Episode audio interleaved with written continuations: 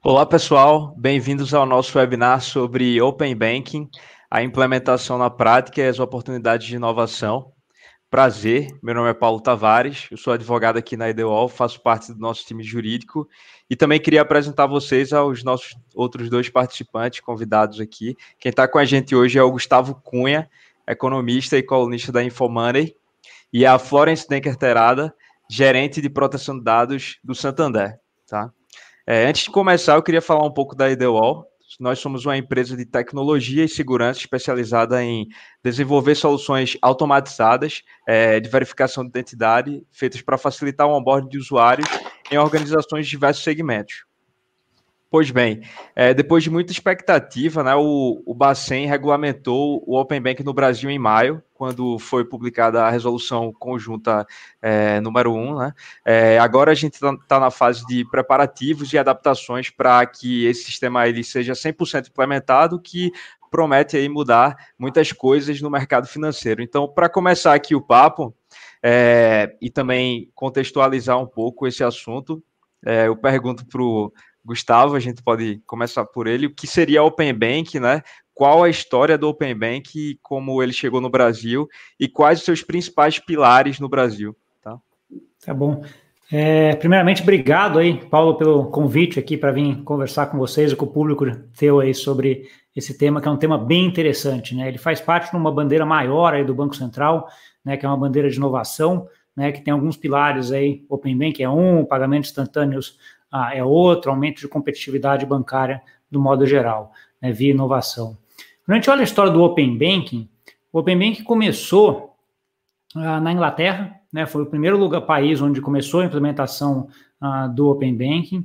Tá? Ah, ele começou de uma forma a tentar fazer com que os dados se defina de quem são os dados bancários né, bancários. Então, assim, havia uma dúvida antes do Open Banking se os dados bancários eram dos bancos ou das pessoas, né, dos, dos donos das contas bancárias.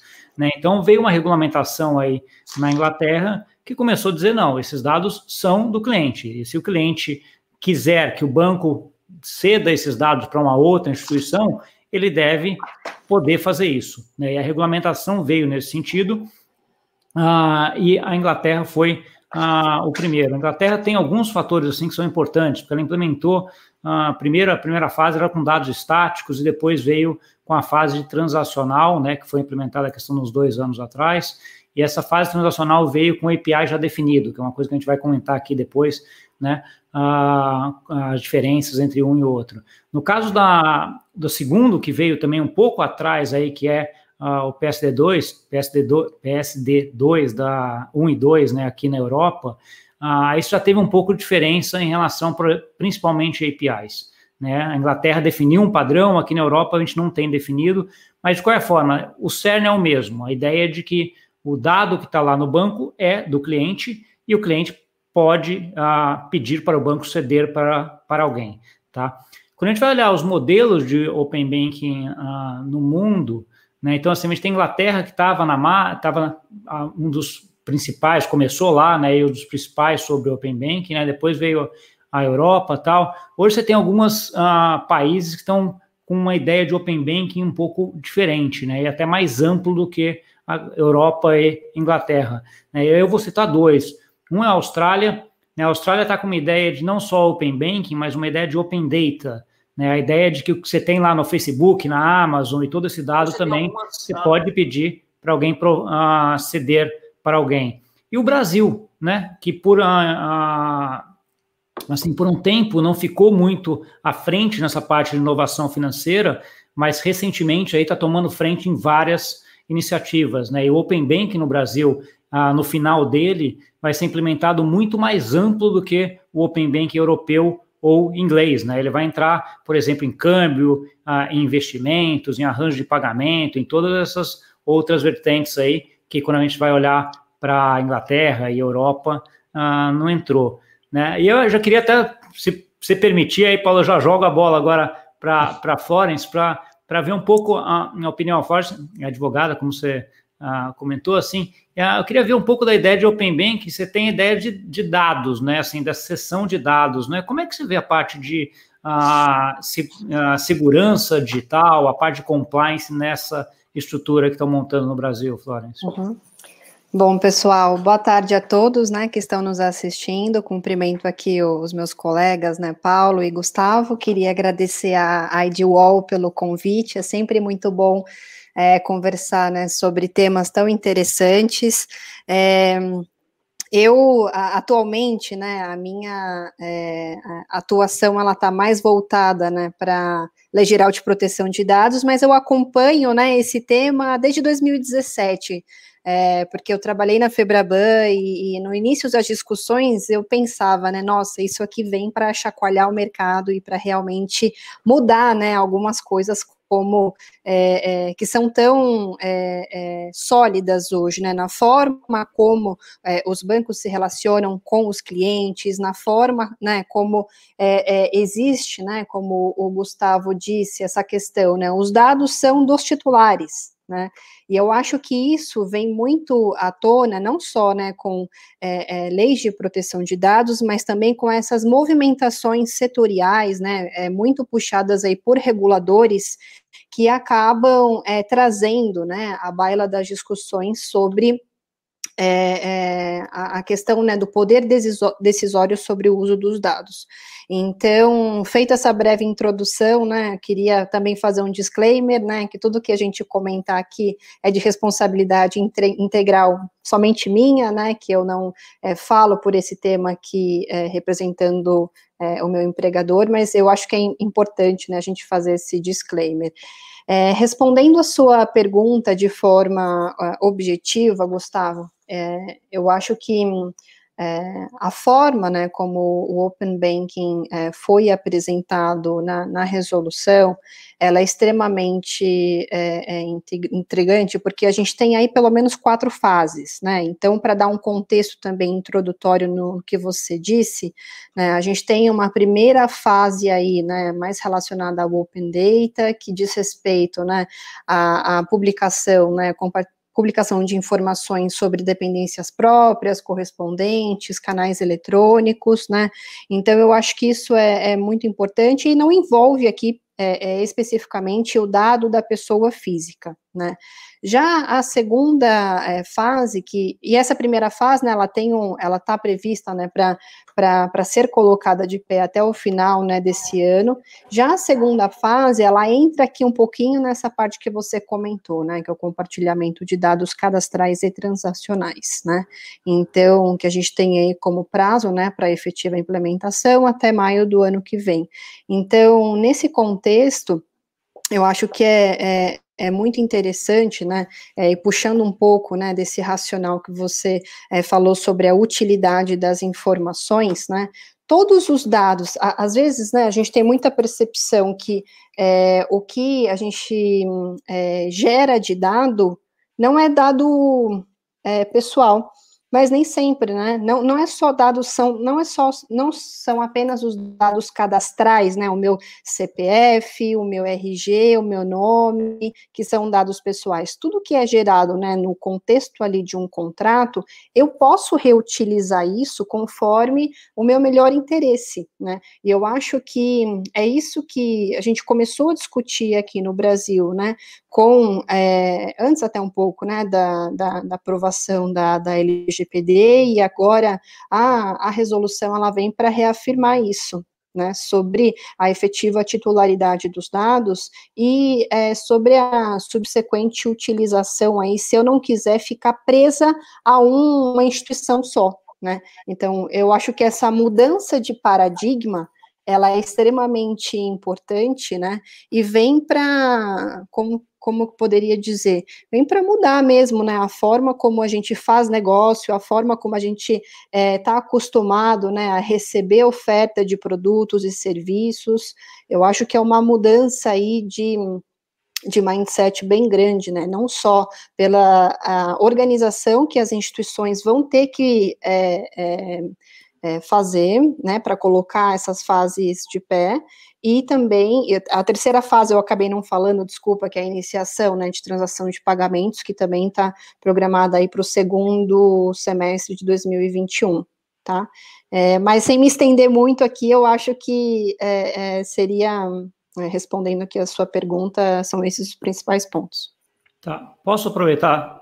Deixa eu uh, colocar um ponto também que acho que é, que é importante. Então, essas fases que você comentou, uh, elas têm implementação. A primeira, 30 de, de novembro, né? a segunda, 31 de maio do ano que vem, a terceira, 30 de agosto, e a última lá, dia 25 de outubro. Né? Uma coisa Exato. muito interessante nessas datas é que o, o, prazo foi apertando, né? Então, assim, você vai pegar um é 30 de novembro, depois vai em maio, agosto e outubro. Então, assim, você vai apertando o prazo e com muita até indefinição, principalmente na quarta fase, né, que é que entra ali câmbio, investimento, previdência, arranjo previdência, de pagamento, isso. tudo isso, né? Então assim, que é, que é uma fase até que é, que é a fase mais inovadora nesse sentido, né? Que acho que nenhum Sim. país ainda que eu tenha conhecimento tem ah, essa quarta fase ah, implementada, né? Outro uhum. ponto que você comentou, Florence, que eu achei bem estranho, bem curioso, assim, eu criei uma, uma fintech aí, que era uma fintech em 2015 de consolidação de investimento. Né? E uma das, eu tive várias discussões e várias, com vários agentes do mercado financeiro uh, em relação ao ponto que eu coloquei, né? de quem é o dado. Né? Então, assim, se eu, se eu quero consolidar o dado do meu cliente aqui, o meu cliente fala assim, você pode ir lá no banco tal, na corretora tal, na, na bolsa e pegar aquilo lá, porque eu estou permitindo, o cara, ele vai me deixar aí ou não vai me deixar?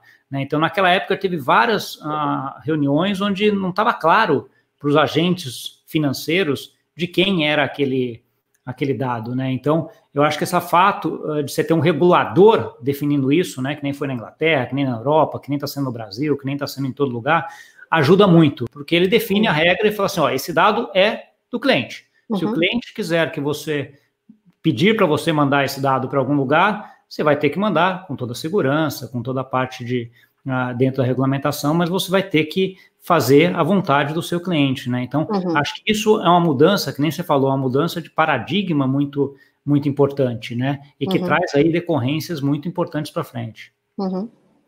É, legal. É, Gustavo, então, é, dentro desse contexto, quais seriam as expectativas do mercado aí para o Open Banking? Como que ele deve mudar essa forma que os bancos tradicionais eles prestam serviços e se conectam com os clientes?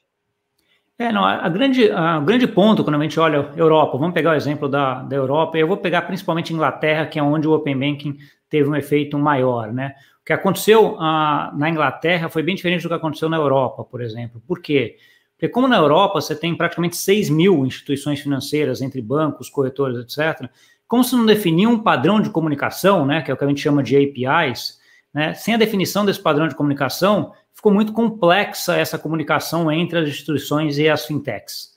Né? Então, assim, você, em tese teria 6 mil para um. Né? Então, assim, para cada, cada empresa que você fosse conectar, você tinha um padrão uh, diferente. Obviamente, isso acabou criando um novo negócio também, que é o que eu chamo do Depara, né? Aquele consolidador de APIs, que ele lê os 6 mil e faz um só para todo mundo, tá? Mas, assim, a implementação aqui uh, na Europa está demorando um pouco mais, mas quando você olha Inglaterra, uma dúvida que se tinha era a seguinte, ah, ok, então as fintechs vão ser a, o contato do cliente e os bancos vão ficar só ali no, no background, né? Fazendo toda a, a, transação, a operacionalização, etc., porque o UX da, da fintech vai ser muito bom. Na verdade, não é muito o que está acontecendo. Né? Assim, o cliente ainda continua com contato com os bancos, os bancos estão se modernizando até por conta disso, né? Foi aí quase, o, como a gente fala, um wake-up call para os bancos, né? De acordem, eles precisam, eles precisam mudar.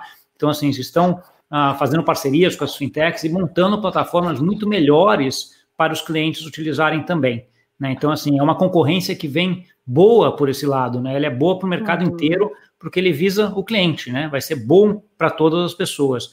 Então, é um pouco isso que eu vejo o ambiente acontecendo aí no Brasil, né? Então, assim, uma fase inicial de uma proliferação bastante grande de casos de uso, né, de novas fintechs, utilizando eh, esses novos uh, sistemas, essa conexão, uh, e os bancos também se modernizando, criando plataformas mais abertas aí também para englobar isso também. Legal. É, Florence, é, nesse sentido, quais são os tipos de dados que envolvem essa parte de compartilhamento no contexto do Open Banking? Tá. Então, a gente pode falar, por exemplo, de dados né, identificados, como dados cadastrais, dados é, que foram é, é fornecidos né, pelas pessoas, pelos clientes, é, ou, ou também dados né, que foram adquiridos licitamente aí pelos bancos né, em birôs de informação, e tem os dados de transação, transações, né? Então, a gente está falando de dados de conta corrente, poupança, questão de contas é, de pagamento pré-paga e pós pós-paga, a questão né, de é, câmbio, é, investimentos, previdência, como o Gustavo falou anteriormente, o escopo ele é bem, ele é bem abrangente, né? É, então, esse é, seria aqui um, é, é, o escopo do, do, do nosso Open Banking. Legal. É, um dos pontos que é, é tem mais é, que é mais significativo assim para o sucesso do Open Bank é essa relação né, entre os bancos e as empresas que vão desenvolver essas soluções né, dentro do Open Bank. É, como a gente é, deveria escolher esses parceiros e qual é a importância dessa parceria, né? E também quais são os requisitos sobre os quais as empresas podem entrar nessa. Quer começar, Fânia? Ou eu começo? Pode falar, pode falar, Gustavo, tranquilo. Não, acho que aí tem, aí tem todos os, os requisitos de, que você tem para contratar uma, uma empresa, para uma parceria ou, ou, um fornecedor, né? Então, assim, tem que ser uma pessoa confiável, você tem que ter certeza de que ela tem os controles em relação aos dados, né? Como eu falei, aqui a gente está falando de dados de clientes, né? Então, assim, a lei de proteção de dados está aí, né? Está sendo implementada no Brasil e tem um monte de regras para serem definidas que pode, você pode acarretar em multas, né, caso você ah, vaze esses dados ou tenha algum problema, né? Então, assim, fazer uma due diligence correta, né? Se você é uma empresa que está querendo contratar uma empresa que vai utilizar no Open Banking, é super importante.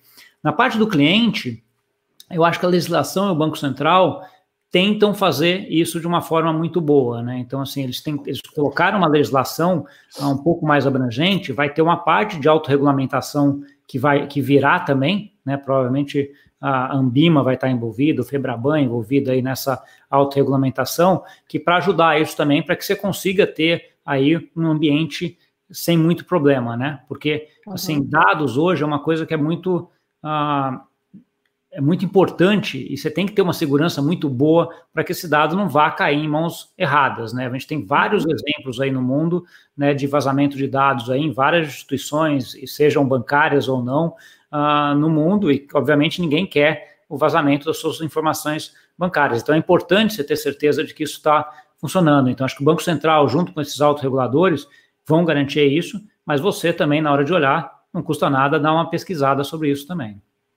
Acho que é importante complementar aqui a questão dos parceiros, né, comentada anteriormente, é, não pode ser uma instituição autorizada, né, pelo, pelo Banco Central e também não pode ser, né, um, um, um parceiro que atua é, representando, né, o, o, o, banco, então, como, por exemplo, Corban, tá, é, a instituição ela fica responsável, né, pela, pela questão da confiança, segurança ali dos dados, né, que são transmitidos é, com o parceiro, tá?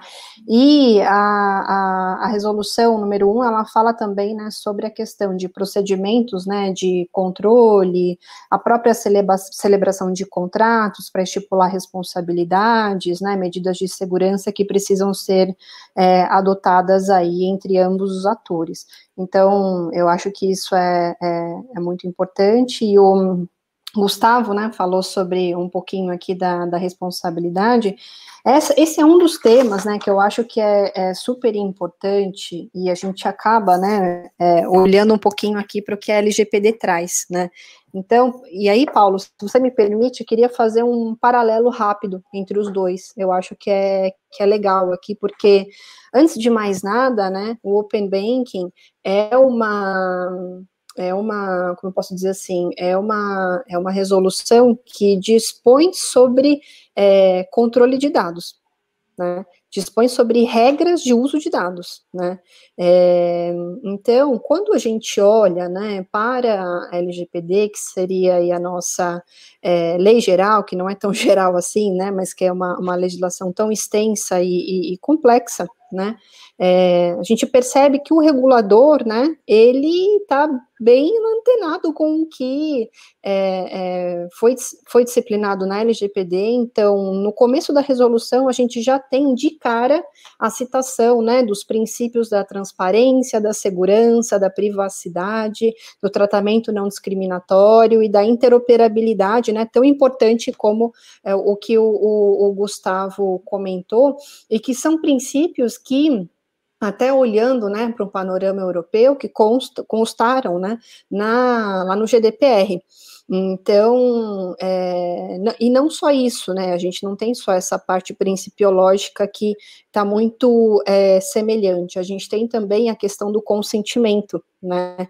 É, eu lembro que no dia que a resolução saiu, né, eu estava com uma série de reuniões assim, eu parei tudo, porque quando né, o bebê nasce, você fala, meu Deus, né? Esperei tanto isso daqui, vamos ver.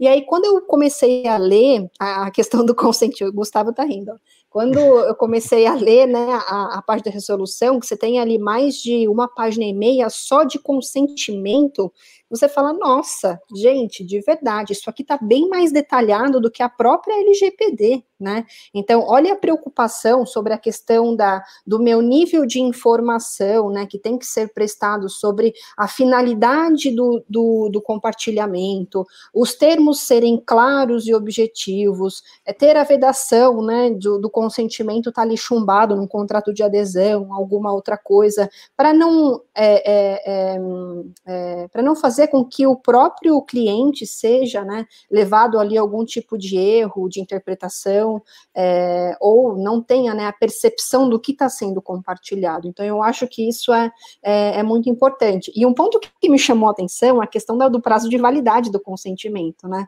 Então, a, é, eu lembro, né, de conversar isso um pouco com, com o meu time, aqui a gente fala, meu Deus, prazo de, de, de validade do consentimento, né, então, como que isso vai ser, é, a própria questão, né, operacional para gerir isso, não é uma coisa muito simples, né, você ter a guarda dos logs, ter ali uma uma cadeia de custódia sobre essas informação, informações para eventualmente, né, se você for, se você tiver ali um acionamento judicial ou administrativo, você conseguir fazer prova disso, eu acho que são detalhes ali super é, minuciosos, né, que todas as instituições que vão fazer parte aí do Open Banking, né, como, como parte obrigatória, como é, é, obrigatórias, né, instituições aí que se enquadram na categoria S1 e S2, né, então eu acho que que esse seria um ponto do consentimento e dos princípios, eu acho que a gente consegue ter aí, né, uma similaridade muito grande com, com a lei de dados.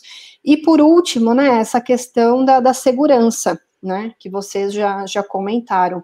Então, a instituição transmissora dos dados, né, ela fica é, é, responsável por autenticar, né, não só o, o, cliente, né, o titular, mas também, né, a instituição receptora disso.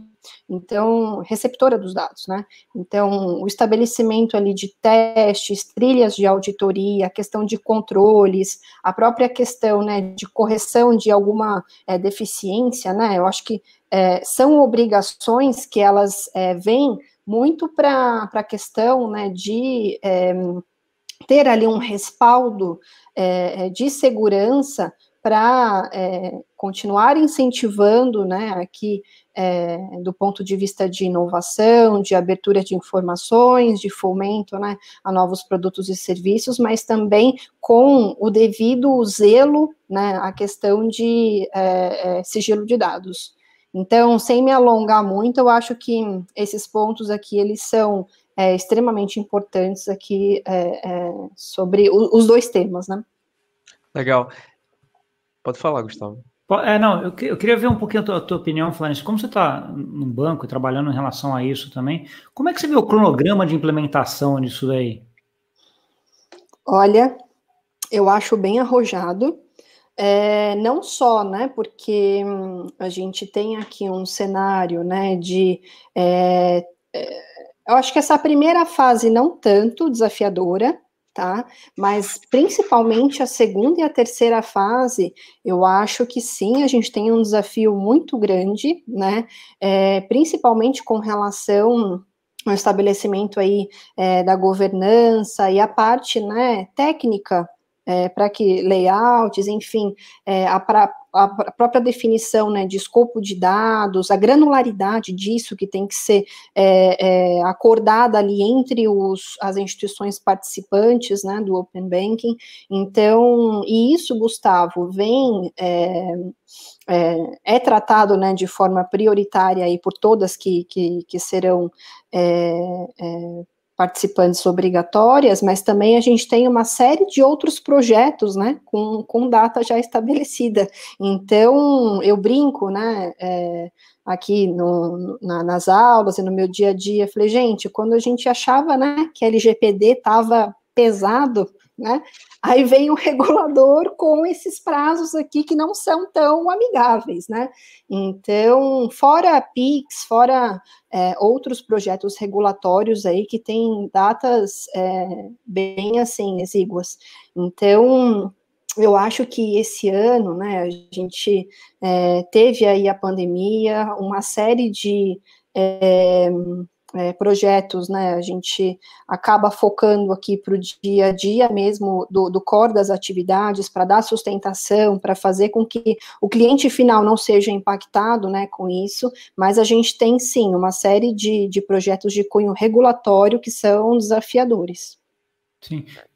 Um outro, outro ponto, acho que só dar até a minha opinião, o que eu tenho visto em relação a isso também. Concordo plenamente contigo, acho que essa fase 1 e 2 são fases relativamente endereçáveis, né? Acho que já tá, já estava todo mundo esperando e vendo. A minha preocupação é mais quando a gente vai lá para fase de iniciação de pagamentos, e aí câmbios, seguros, investimentos, toda essa parte da, da fase 4 aí, que tem muita coisa para ser definida ainda, né? Então, assim, uhum. a, a, fase 1 e 2 já estão meio endereçadas, mais ou menos, já está meio discutido, né? Uma preocupação que eu tenho também, eu que, até queria ver, ver tua opinião, ouvir tua opinião sobre isso também, é sobre a facilidade de chegar num consenso em, em autorregulamentação em relação ao API que vai ser usado. Você acha que isso vai ser um uhum. negócio relativamente fácil de ser alcançado ou é um negócio mais complexo? Olha, é, eu, assim, uh, não tenho participado, né, da, das discussões técnicas, eu acabo ficando aqui mais com a parte de, de dados mesmo, mas é, eu creio que é, vai ser um desafio aí para os times de arquitetura dos bancos e para os times, né, que, times que é, realmente estão no dia a dia aí com, com isso.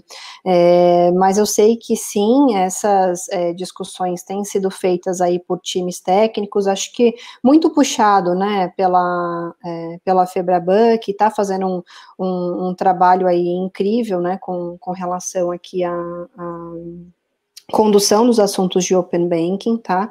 Mas é, essa resposta objetiva eu não, não vou conseguir te dar, porque o meu não, escopo é. aqui ele fica mais para a parte de, de proteção de dados mesmo. É mais outro. Não, é, é interessante até porque, assim, por que, que eu acho interessante a postura que o Banco Central teve em relação a isso. Né? Ele não teve uma postura nem igual ao Banco da Inglaterra, que o Banco da Inglaterra definiu qual era o API que tinha que ser usado, né? e nenhuma igual a gente teve aqui na Europa, de que ele não definiu e deixa cada um fazer o API que, que quiser. Né? Ele falou assim: ó, vai ter que ter uma definição e na autorregulamentação vocês resolvam essa definição. Caso na autorregulamentação não chegue num consenso, aí ele vai arbitrar um e vai virar um banco na Inglaterra nesse sentido e colocar lá um API, uma forma de comunicação padrão para uhum. todo mundo. Né? Achei essa postura bastante ah, interessante, né? E aí uhum. vai a uhum. discussão de cada banco, né? Sei lá, os cinco grandes bancos aí, cada um tem uma, um tipo de API de comunicação, né? Uhum. E aí ver como é que um cede aqui, outro cede ali, para que todos Sim, chegar num consenso. consenso, né? Uhum. É, Gustavo, já que você falou é, dessa questão internacional sobre o Open Banking, quais as lições aí que a gente pode aprender com eles? É, vocês acreditam que a regulamentação do Bacen ela atende essas especificidades do cenário brasileiro ou ainda vai ser preciso fazer muitas alterações né, para que ela comporte nossas é, reais necessidades? Não, eu acho que ela implementa, acho que ela vem, a, a, o fato de você ter implementar, estar implementando o Open Bank hoje, já tendo algumas experiências no mundo, facilita muito, né? Então, assim, você olha para a Inglaterra e vê lá, eles fizeram alguns acertos, alguns erros, né? Então, esse do API que eu estava comentando é um. Você tem lá a Inglaterra que definiu, a Europa que não definiu, e você tem os efeitos disso nos dois lugares. Né? Então, assim, nesse aprendizado, o Banco Central, que nem eu falei, né, foi aí para um meio do caminho. Falou assim, ó, a gente vai definir um, mas o mercado define, né? Os bancos definem qual que vai ser uh, esse consenso. Então, acho que tem um aprendizado muito grande vindo desse lado. E aí vem o outro ponto, que é a fase, principalmente a fase 4, que é a parte de inovação que está sendo colocada. Né? Daí é um terreno que você não tem muito uh, onde uh, olhar no mundo para ver onde, o que aprender daí, né? E você vai pegar, por exemplo, o mercado de câmbio, que eu conheço bem, o mercado de câmbio no Brasil é muito diferente do mercado de câmbio de qualquer outro país do mundo, né? A gente tem uma moeda que não é conversível, com várias regras aí na parte cambial, que não tem no dólar, não tem no euro, não tem na, na libra esterlina na Inglaterra e não tem em nenhum desses países. Né? Então, assim, você tem várias coisas, particularidades aí nessa parte de, uh, da quarta fase, que são ah, importantes de serem endereçadas, né? E aí, por isso, até eu concordo um pouco com a Florence, Florence de que é, talvez essa fase especificamente seja uma fase mais apertada, né? Contando que a gente tem agora um pouco mais de um ano para definir tudo isso. Né? Eu ah, queria fazer um, um, uma, um questionamento aqui para você, Gustavo. Um ponto que me intriga bastante é a questão da responsabilidade pelo compartilhamento, né? Então a gente tem ali é, é, na resolução, né, uma disposição assim, é, um tanto quanto é, simplista, né, que cada instituição ela é responsável pela confiança, disponibilidade, segurança, né? Quando a gente olha é, é, esse ponto, né, à luz da LGPD, a gente tem lá no lá no artigo 42, inciso segundo ou terceiro, que fala sobre os controladores que estiverem diretamente envolvidos, né, em um tratamento, controladores autônomos, né, que estiverem diretamente envolvidos em, em um mesmo tratamento, né, como é o caso de é, é, transmissão de dados, é, que causarem, causarem danos a outrem, é, podem ser responsabilizados, responsabilizados solidariamente, né. Então, eu queria saber, na perspectiva aqui, né, você falou é, é de UK e de outros lugares, né, que já tem aqui é, o Open Banking um pouco mais consolidado, qual, qual que é a sua visão sobre isso? É, eu não tenho muito conhecimento dessa parte jurídica, né, Florence, assim, eu tenho a parte mais, mais, mais prática, não, não consigo te dizer como é que tá, como é que é isso em relação à Inglaterra, Inglaterra e Europa aqui, né, mas assim, o que eu, o, o que eu consigo dizer é que assim, quando a gente entra ah, em parte de, de, dados, tem que ser muito definido de quem é isso, né, eu sempre dou exemplo, quando eu estou dando aula, ah, de onde é que começou aquela superstição do sal, né? Não sei se vocês têm superstição, eu sou trader, sempre tive muita, que é aquela ideia de que quando você está passando sal na mesa para uma pessoa, você nunca passa de uma mão para outra. Né? Você coloca Deixa em cima da mesa, mesa, e a outra pessoa pega. Né? Essa superstição veio exatamente na época que o sal era moeda. Né? Então, assim, se eu estou te dando um saco de sal e ele cai no caminho entre eu, eu te dar e você pegar, né, de quem é a culpa? Né? É de quem pegou, não pegou ou eu que larguei antes? Né? Uhum. Então, assim, no caso dos dados aí, é um pouco isso também. Você não pode deixar uma situação onde você fique ali não sabendo quem que é, onde foi vazado o dado e de quem é a uhum. responsabilidade. Acho que tem que ser uh, bem definido. E aí vem toda a parte da ligação dessa legislação com lei de proteção de dados, né? Acho que você falou bem aí no começo. Uh, o Open Bank nada mais é do que dados sendo uhum. transmitidos uh, daqui para lá. Então você tem que ver toda a permissão e quem está fazendo esses dados tem que ter toda a segurança para saber quem vazou esses dados, né? Se uhum. ele foi vazado, né? Para que você não seja eventualmente envolvido numa cadeia que o dado foi vazado lá na quinta da parte da cadeia e você também esteja envolvido. Então, é uma parte de não só uh, fazer a coisa direita, mas deixar também o negócio totalmente auditável para que você não tenha problema, né? Uhum. É, nesse ponto, é, eu percebi, né, que em vários, em várias é, partes da, da resolução, a menção, né, sobre a questão da adoção de controles é, compatíveis, né, com, com a questão aqui do, do compartilhamento, disso está é, muito bem alinhado, né, com os termos da política de segurança de cada instituição, a gente sabe, né, que recentemente, recentemente não, vai, faz uns dois anos que o Bacen, né, acabou publicando, né, a resolução 4658, que dispõe sobre a política de segurança, né, e os requisitos para contratação de serviços de cloud, então, é, quando eu olho para essa parte, né, é, assim, isso me intriga bastante, porque eu acho que é, os a gente falou um pouquinho, né, dos parceiros, mas é, olhando aqui, né, para os participantes que serão obrigatórios, eu acho que é muita coisa, eu acho que precisa ser disciplinado aí num nível de convenção, da própria governança mesmo, porque a linha é muito tênue, né? Como que é, você consegue é, separar? Eu não sou especialista em segurança da informação, estou longe disso, né? Mas é, isso que você comentou, né, de um incidente de segurança que comprometa dados, né? É, qual que é a separação, né, de papéis e responsabilidades, até a, a, a parte, né, de é, não sei se é, ambientes, então, a partir do momento, né, que eu te transmiti isso, que é, você teve ali, né, um registro de um log que isso está é, ali, né, num ambiente que é considerado o seu, é, segurança, né, da, das APIs, eu acho que é, isso é, bem é, importante de ser é, disciplinado aí pelos, pelos participantes, né? Então, é, nessa linha, é, eu acho que vale a gente fazer um breve é, comentário sobre a questão da indicação do diretor, né?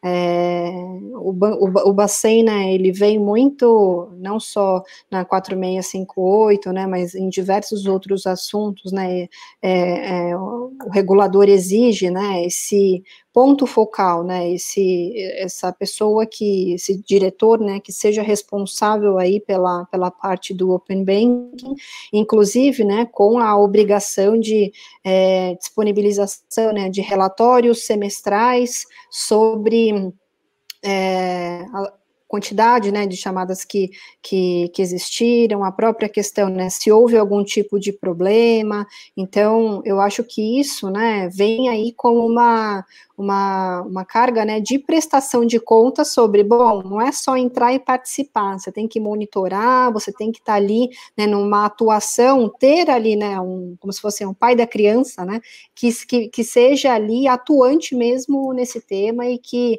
no final do dia, se existir algum problema, é na porta dessa pessoa, né, que o, é desse representante, né, do, do banco, no caso, é, é, na porta, né, dessa, dessa, nesse contato, né, que, que vai responder por, por isso. Não sei se você tem algum ponto aqui para comentar, né, sobre essa questão aqui da, da indicação.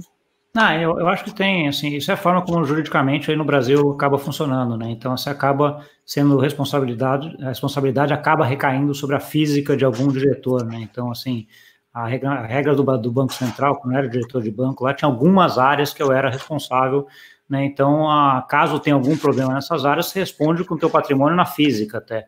Né? Então, você uhum. pode ter uh, problemas na física, a forma como a regulamentação brasileira funciona, e aqui faz sentido seguindo essa mesma linha, né? de que você tem aí uh, uma pessoa responsável em última instância por aquele uh, aprovação, né? em última, uhum. última é, aqui eu até separei, né, como uma lista aqui, consolidando, né, a gente tem nesses relatórios semestrais, né, a obrigação, né, de informar no mínimo as demandas, né, do, dos clientes, as demandas de canais de atendimento para suporte, os incidentes relacionados à segurança de dados, é, testes de continuidade, né, os resultados deles, quant, quantidade de chamadas de interface no período, segregadas por cliente e por tipo de dado, e os indicadores de desempenho, né? E, e, a obrigação também desse relatório ser submetido ao comitê de risco da instituição e ao conselho de administração, né?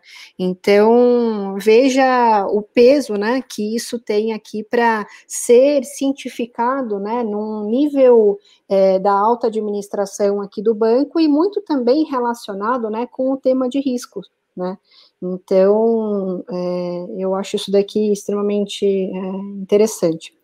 É, isso, isso aí eu vejo assim, o regulador pedindo uh, dados sobre como é que cada instituição está trabalhando dentro do Open Bank, né? Então ele definiu como é que é e ele pede um feedback para ver como é que o mercado está saindo. Se eventualmente uma instituição que ele achasse que estivesse fazendo muita coisa em Open Bank não está e outra está, até para ele entender quais são os riscos do sistema, é importante ele saber é, quem está fazendo o quê. Né? Então, acho que por isso essa demanda de informação aí pa, por parte do regulador, para mim faz sentido uhum. sim. Uhum. É, gente, é, a gente já está aqui em 42 minutos, né? É, e, e, tiveram algumas pessoas que fizeram algumas perguntas que estão vendo aí o webinar. É, as perguntas vão aparecer aqui na tela. É o Gustavo Zaniboni, né? Na vida real, se houver um vazamento ou uso indevido no ambiente onde os dados estão compartilhados, e entender quem utilizou de maneira errada ou onde houve o acesso indevido vai ser bastante importante. Vocês acham que as APIs já estão preparadas para isso? É, para usar, entre aspas, tags, marcadoras de qual dado está com quem? É, é, eu... Gustavo queria comentar sobre isso. É, eu vou, eu vou tentar aqui também, né? Meu background não é tecnologia, né? Acho que a Flores também não, né? Mas a, como é que eu vejo essa, a, a, isso em relação a, a, um tag, né? Eu acho que, e aí até pegando uma tecnologia que eu conheço bastante, que é blockchain, né? Se utilizar blockchain para fazer esses dados, você consegue saber onde está todo o histórico disso daí. Né? Então, assim, acho que essa transmissão de dados desse sistema vai ter que ser totalmente auditável. Né? Então, assim, isso é uma base de qualquer transmissão de dados. Então, você está transmitindo dados, tem que ter toda a auditoria de quem aprovou, de como é que foi o processo de aprovação, de como é que ele foi transmitido, quando foi transmitido e todas as outras informações vão estar tá lá. A tecnologia para isso hoje já existe, né? Como eu falei, o API em inglês já funciona e já tem uma regra definida lá em relação a quem é responsável, a, até qual ponto é responsável, né? Então, uhum. acho que isso aí é uma coisa que se resolve fácil. Uhum. Bom, muito legal saber que o Gustavo está aí assistindo a gente. Já tive algumas discussões com ele sobre anonimização de dados, né, Gustavo? é outro temão aí para a gente conversar. Mas eu acho que é um, um ponto bem importante aqui da fala do, da, da escrita do Gustavo é a questão do uso indevido. Né? Quando a gente olha para a questão né, da, das informações que precisam estar tá ali é, é, dispostas de forma clara para o, para o cliente, né, no ato do consentimento, a gente tem aqui para compartilhamento de dados pelo menos é, é, seis categorias, né, que é a questão é, da finalidade. Então, para que, que o, o dado vai ser vai ser compartilhado, né? É, prazo de validade, discriminar instituição é, transmissora, é, escopo de dados, né? Isso é muito importante também, identificação do, do cliente, né? Então a gente acaba é, falando né, é, só sobre um, uma possível questão de é, é, incidente de segurança, exposição dos dados, tudo, mas a gente esquece um pouquinho né, sobre o uso indevido, que isso também não deixa de ser uma, uma infração aí aos termos, né, não só do Open Banking, mas da, da LGPD. Né? Então, é, eu, eu acho aqui, concordo é, bastante aqui com essa primeira parte que o, que o Gustavo é, descreveu. Sobre a segunda parte, eu não, não tenho aqui aptidão técnica para responder, vou ficar devendo. Legal. É, a gente tem também uma outra pergunta aqui do Ailton Queiroz, se existe uma regulamentação sobre monetização do Open Banking. Uhum.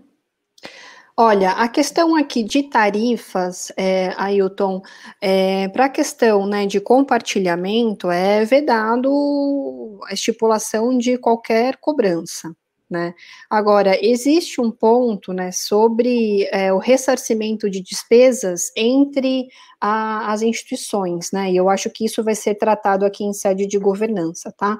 Mas para fins, né? Então, eu pedi, eu autorizei né, o compartilhamento dos, dos, dos meus dados é, de um banco para uma IP. Né? Eu não posso ter nenhum tipo de incidência de tarifa sobre isso. É, mas é, isso sim, para o cliente final, concordo, você tem aí dentro do sistema, né, entre esse banco uhum. e a IP, né, que pode ter alguma tarifa, e o que eu achei interessante na regulamentação é que o Banco Central já define alguns mínimos necessários ah, alguns mínimos que não podem ser cobrados. Né? Então, assim, se essa instituição de pagamento fizer, ah, eu não lembro exatamente os números, mas ah, algumas requisições por mês, tem um limite lá que até ali não pode ser cobrado. Acima uhum. daí, o banco pode cobrar alguma coisa por essa requisição. Então, ele já coloca o mínimo para o mercado também começar a funcionar. Uhum. Legal. Temos mais outra, é, uma pergunta da Renata Pires, né? No caso de algum fraudador se passar por outrem e solicitar o compartilhamento dos dados desta pessoa que ele diz ser via Open Banking para realizar operações em outras instituições, se nenhuma das instituições constatar que se trata da fraude, nem a instituição compartilhou, nem as instituições que utilizaram os dados para novas transações, quem irá se responsabilizar perante o verdadeiro titular dos dados e perante o Bacen? Há como se responsabilizar há como responsabilizar o próprio Bacen nesta aí cortou aqui. Eu vou até procurar o comentário dela. É. Ela, ela é, neste caso, né? Uhum. É, eu acho que aqui, né, a gente, é, na parte de um tema que é, é, é, tratado assim de forma muito clara é a questão da, da, da autenticação, né? Então, antes de mais nada, eu acho que aí todos os, os participantes, eles é, vão ter que se atentar muito, é, forma muito objetiva aqui, ao processo, né, de autenticação desse cliente, e aí, enfim, isso a, a, a ser é, desenvolvido, né, mais para a segunda e terceira fase, mas com o intuito, né, de mitigar esse tipo de, de problema é, com relação à fraude, né? A gente sabe que nós aqui no Brasil temos um mercado extremamente criativo né, de, de fraudes que não só é, acontecem aí diretamente contra bancos, né, você tem tipos de fraudes, engenharia social que acabam entrando, né, por até terceiros, telecoms e outras, para acabar é, é, é, obtendo, né, acesso ali a, aos seus dados e aplicar é, golpes, enfim, a pessoas que acabam não se atentando, né, às, às regras gerais aqui de de é, segurança. É, eu acho, respondendo aí uh, um pouco a tua pergunta também, Renata, o que eu acho é o seguinte, o teu problema aqui está na identificação, né, de quem uh, identificou esse fraudador, que entrou lá e foi identificado como sendo uma, a pessoa e não era, era uma outra pessoa que estava entrando uh, nesse lugar. Então, assim, foi um problema de identificação. Caso essa pessoa, no final das contas, vai ser fazer uma coisa com a tua conta, lá e que você não queria, obviamente o sistema bancário que vai ter que, que arcar, né? O sistema bancário, o banco, a instituição de pagamento, alguém que está ali naquele, uh, naquele meio, né? Porque foi uma identificação errada. Isso pode acontecer? Pode. É mais ou menos a ideia, se a gente pegar, é a ideia de você, a pessoa usar um cartão de crédito teu, por exemplo. Né? Então, assim, acontece. Né? Muita gente já teve cartão clonado, etc. Né? Aconteceu, mas aí o próprio sistema se adequa e, e, assume e resolve isso aí. Acho que não tem, não vejo caso de chegar no Banco Central, que é esse teu ponto, né? Porque o Banco Central simplesmente está dando a regulamentação e a forma de pagamento, né? Ele não está envolvido em, na transação. É, temos uma outra pergunta do grande Gustavo Zaniboni aí, está participando ativamente do webinar. É, como provar que o consentimento foi obtido conforme a lei, já que o ônus da prova é de quem obtém o consentimento? Nesse ponto que a Florence incita sobre a operacionalização, logs etc. Uhum. É, aqui, é, pelo que eu, eu consegui né, interpretar da, da, dos termos da resolução, é, a instituição né, que está transmitindo, ela tem que adotar as cautelas, transmitindo dados, né, ela tem que adotar as cautelas para é, autenticar o cliente, né, então, muito é, do que já foi falado aí na pergunta anterior, né, é, identificar que aquela, aquele participante, né, que é a instituição recebedora, né, ele está apto para isso, realmente é, tem todos ali os, os requisitos para ter, né, essa, essa comunicação, e o consentimento, é, ele tem que ser apresentado de forma clara, né? Eu acho que o ônus da prova aqui, Gustavo, ele fica com a, a instituição que é, está transmitindo é, os dados, né? Então, é, o consentimento ele é condição, né, ex ante para o compartilhamento acontecer, né? Portanto, é, todas as medidas, né, técnicas e administrativas, né, eu uso esse esse esse esse, esse termo, né, operacionalização, mas é, é, todas as a, a, a guarda dos logs é, e to, é, a, a, a, custódia dessas informações, penso eu que fica com a, a instituição né, que é, detém ali os dados e está transmitindo para uma, uma terceira, para uma instituição receptora. Ah, concordo uh, plenamente. Uh, eu acho que essa preocupação é uma preocupação que os bancos já têm hoje, né? De autenticar quem está entrando lá, quem está hoje. Só que hoje ele autentica só a pessoa que está entrando, né? Você está entrando na sua conta. Então você tem lá um token, você tem a identificação por a, a reconhecimento facial, por biometrias, tem várias formas de fazer isso que os bancos já utilizam. Eles vão uhum. utilizar isso aí agora para ter a certeza de que você deu o consentimento para alguém também. Né? Então, assim, acho que é uma forma de uh, ele garantir que você mesmo, que é o dono da conta, está dando aquele consentimento. E aí ele guarda esse consentimento de uma forma ah, bastante segura e nas formas como ele já guarda hoje. Né? Então, acho que não tem muito que inventar a roda. Uma coisa curiosa aqui, até do webinar, falando um pouco, é muita gente preocupada aí com vazamento de dados, fraude ah, e, e, tudo mais. Né? Então, assim, acho que isso tem que ser uma preocupação, sem dúvida nenhuma, mas que a gente não pode perder aqui ah, o, o olhar aqui no que é o Open Bank para o mercado, a funcionalidade, o que vai ser bom o Open Bank aí para todo o mercado e para todos os indivíduos, né? Então, assim, do ponto de vista de sistema financeiro, você vai ter um sistema financeiro muito mais interconectável, né? Muito mais fácil de se uh, conectar. Então, imagina uh, um exemplo clássico de uh, abertura de conta. Né? Você vai abrir conta numa instituição financeira hoje, a quantidade de documentação que você tem que mandar é muito chato, né? Acho que todo mundo que vai abrir conta aqui ah, em um banco tem lá, tem que preencher um monte de coisa, mandar comprovante de, de endereço, etc. Se você já tem feito isso num banco, você simplesmente compartilha isso com outro banco e está aberto a sua conta.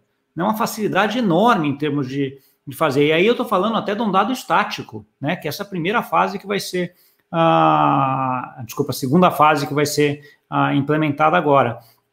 Tá, então, assim, é, não estou nem entrando na parte de pagamentos, que é um pouco o escopo que a gente teve aqui, quando a gente está falando dessa parte de fraude e etc. Então, assim, isso facilita muito. Pegando esse mesmo exemplo de abertura, cada dois anos tem que atualizar cadastro em toda a instituição financeira. Você atualiza numa só e replica para as outras 5, 10 que você tem. Né? Então, assim, você tem funcionalidades espetaculares aí dentro do, uh, do Open Banking, Obviamente, aí voltamos nesse ponto que a gente estava falando, né? Tem que tomar cuidado com tudo isso para que seja feito de forma segura, sem vazamento de dados, com consentimento, etc. Né? Só para a gente não perder um pouco o rumo aqui e ficar só na parte que pode Sim. parecer ruim, né? É, eu acho que um ponto legal aqui, né, para compartilhar também, é, pegando esse gancho é, do Gustavo, né, é, eu acho que em várias situações que a gente tem aqui temas de dados envolvidos, é, nós aqui temos um pouco de uma postura pessimista, do tipo, vai, ser, vai, vai dar vazamento, vai expor os dados das pessoas, ah, não, vai fazer discriminação ilícita com os dados, vai pegar biometria, vai fazer profiling, categorização, vai usar para crédito e tudo mais. Então, é, em várias, vários discursos assim que eu vejo é, é, de colegas né, de, de, profissão, sempre muito olhando né, para a parte do que é ruim, o que pode dar problema mas a gente acho que tem que focar né, no que é benéfico, né, na parte de é, é, o quanto né, que o próprio consumidor, que o titular, né, o, o cliente, ele pode ser ter informações de forma mais facilitada, muitas vezes, né, por compartilhar dados, ele pode ter, por exemplo, uma avaliação de crédito muito mais apurada, né, é, numa instituição, por exemplo, que você tem, né, uma régua aí de risco muito maior e pode aí ter um, um limite é, não tão legal, taxas que não cabem aí no seu bolso, né? Você ter essa liberdade de compartilhar informações e é, ter uma segunda ou terceira ou quarta avaliação aí por outras é, é instituições, né, que realmente queiram atrair esses clientes e, e fazer negócio de acordo com o seu apetite de risco, eu acho que isso é, é, é uma via é, é de mão dupla, né? Então, é, eu acho que sim, temos né, uma série de, de preocupações e de cautelas né, que precisam ser é, é, tomadas aí é, para na, na, jornada de estruturar o Open Banking, mas olhando né, para é, o, o, titular, o consumidor final, eu vejo que realmente a gente tem ganhos né, significativos aqui é, para para a população mesmo. Eu acho que aqui é um, até uma questão de coletividade. Legal. A gente tem mais uma pergunta aqui do Paulo Ferreira, né? É, ele pergunta como visualizam a concorrência entre os bancos e as fintechs com esse advento do Open Banking? Existem vantagens ou desvantagens? Gustavo, acho que a bola está contigo, né? É, não, e aí, aí eu vou ser aqui em cima do muro, porque tem vantagem e desvantagem, né? Tem para todo lado aqui, né? Mas assim, ah, eu vejo assim, para o consumidor final é muito bom, né? Acho que isso é, é meio consenso para todo mundo. E eu acho que pode ser bom para os dois, né? Então, assim, a gente tem muito aquela visão de que é muito bom para as fintechs, porque elas vão ter acesso aos dados que estão no bancos, mas não vai ser bom para o banco, né? Porque ele vai estar cedendo esses dados. Né? Eu não tenho uma visão tão assim, porque tão ah, dividida assim. Porque pensa hoje num banco que vai fazer a avaliação de crédito de um cliente. Ele tem toda a informação daquele cliente no banco dele né, no banco A, vamos dizer assim. Mas ele não sabe o que esse cliente está fazendo no banco B, C, D, E, F. Né? Então, assim, com o Open Banking, ele pode pedir para esse cliente dar, dar acesso às operações que ele tem lá no banco B, C, D, E, F. Né? E vai ter uma visão muito melhor desse cliente para fazer crédito com ele. Estamos falando do banco, né? Pode ser uma fintech que vai fazer isso? Pode, uma fintech de peer-to-peer -peer lending também pode estar fazendo isso. Mas uh, eu acho que para o banco tem vantagens também uh, nisso, não só desvantagem, como desvantagens como a maioria acaba, acaba colocando. Do ponto de vista do ambiente de inovação e de fintechs, eu acho que o Open Banking é muito bom e faz parte de uma, uma regulamentação e de várias iniciativas aí que estão atreladas para melhorar isso, melhorar a competitividade, uh, do seu sistema, do sistema financeiro, melhorar a disponibilidade para a população, né, a, a bancarização, diminuição de tarifas e tudo, tudo mais. Então a gente tem aí Open Banking, tem pagamentos instantâneos com Pix, que vai entrar muito próximo aí também da implementação do, do Open Banking. Você tem algumas outras iniciativas aí uh, do Banco Central uh, que favorecem muito isso. Então, assim, é um ambiente de um favorecimento para as fintechs, sem dúvida nenhuma, né? Então, assim, eu acho que a gente vai ter um boom aí na parte de fintechs nesses próximos anos no Brasil, em decorrência dessa regulamentação e dessa postura do Banco Central pró-inovação. É, Paulo, só para finalizar aqui, no começo, né, eu lembrei aqui com a fala do Gustavo, você me perguntou, né, quais dados que compreendiam aí, né, que estavam envolvidos no Open Banking, mas a gente falou quais dados não está. Eu acho que isso também é importante, né?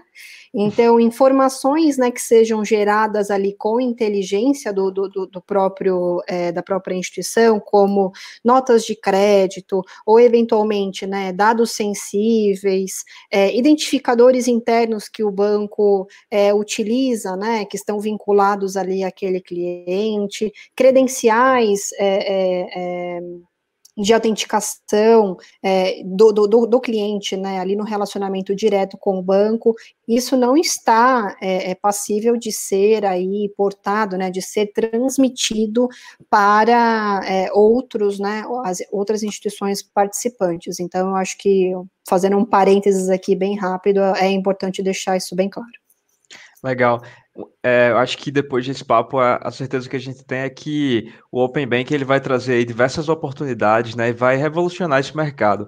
Gente, é, se vocês quiserem fazer os últimos comentários, é, a gente está aqui, o tempo quase estourando aqui, mas é, assim, já agradeço, né, por terem aceitado o convite, foi muito bacana. Legal. Quer fazer? Vai lá, Florence. Bom, obrigada aí pela IDWall, pelo, pelo convite. Foi um grande prazer conhecer o Gustavo. A gente ainda não, não se conhecia, né? Mas com certeza a partir de agora, Gustavo, vamos trocar mensagem. É sempre bom, né, ter colegas aqui que é, tratam, né, de temas é, é, tão interessantes. E fico à disposição. Meu LinkedIn é, é Florence Denketerada. Se tiver alguma pergunta, né, que não foi possível ser respondida em decorrência do tempo, fico à disposição aí para os espectadores. Tá, não, acho que é, foi mútuo, Florence. Acho que a gente conversou aqui um pouco antes, até ontem, até para alinhar o que, que a gente ia fazer. Acho que foi bem, bem legal a conversa ontem, foi bem legal hoje também. Então, certamente vamos manter contato aí uh, ah, para frente, né? Paulo, Edwall, obrigado aí pelo convite. Acho que foi muito legal a, a, essa iniciativa de vocês. Adoro iniciativas como essas que a gente traz informação para o público, informação boa, né, confiável e, e correta de gente que está aí fazendo as coisas no dia a dia. Então, isso é, isso é ah, bem legal. Ah, Para quem quiser me contactar aqui no LinkedIn, já talvez seja o mais fácil, né? Gustavo Cunha, acho que é relativamente fácil de, de achar. Eu tenho um canal no YouTube também, onde eu tenho gerado muito conteúdo em relação a fintechs e blockchain também. Para quem quiser acompanhar e gostar desses temas também, me segue lá que tem coisa bem legal também. Obrigado. Valeu, pessoal. E nos acompanhem, acompanhem nosso blog e nossa newsletter. Até a próxima. Tchau, tchau. tchau, tchau. até mais.